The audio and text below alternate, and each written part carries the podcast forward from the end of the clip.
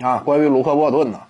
呃，卢克沃顿呢，我们清楚啊，在上赛季呃执教湖人的时候，湖人队呢队内的一干年轻球员一个也没培养起来，鲍尔、英格拉姆啊，包括其他的一些球员呢，都是这样。呃，个人的这样一种技术风格呢，与沃顿的体系之间，很难形成这样一种放大效果。沃顿呢，他怎么讲呢？也是比较固执的一位主帅，或者说呢，他太过于迷信啊，曾经在勇士队啊取经的那一套东西了，而总是想打他的那一套勇士风格的呃这个篮球。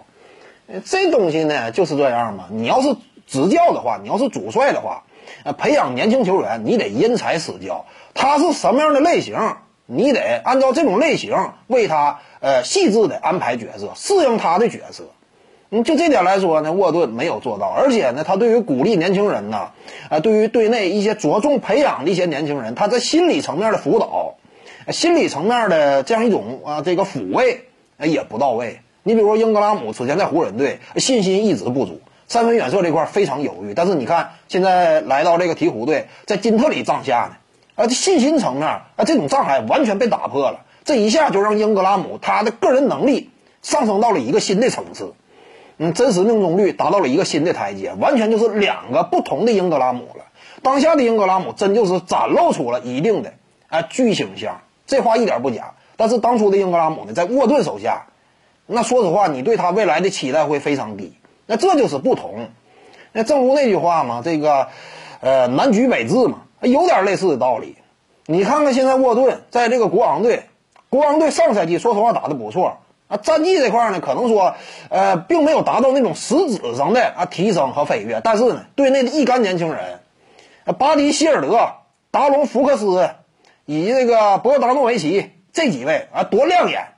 但是你看这赛季呢，沃顿去了之后，所有年轻人原本有潜力的全白费了，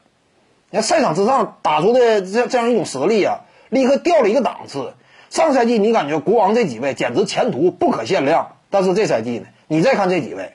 我要是没记错，福克斯呀、希尔德呀、啊博格达诺维奇，他们几位命中率都在百分之四十以下，效率非常低了。在沃顿的这一套非常尴尬的体系之下，根本就打不出来原有的那样一种表现了。所以呢，你说国王队现在应该做一件什么事儿？不应该再给沃顿时间了。就他的职业履历来看。啊，可以说毫无这个呃斩获，在帅位上，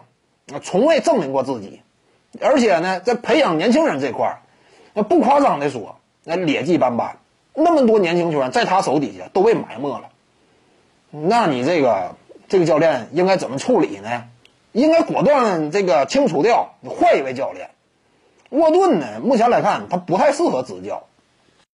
各位观众要是有兴趣呢，可以搜索徐静宇微信公众号，咱们一块儿聊体育。中南体育独到见解就是语说体育，欢迎各位光临指导。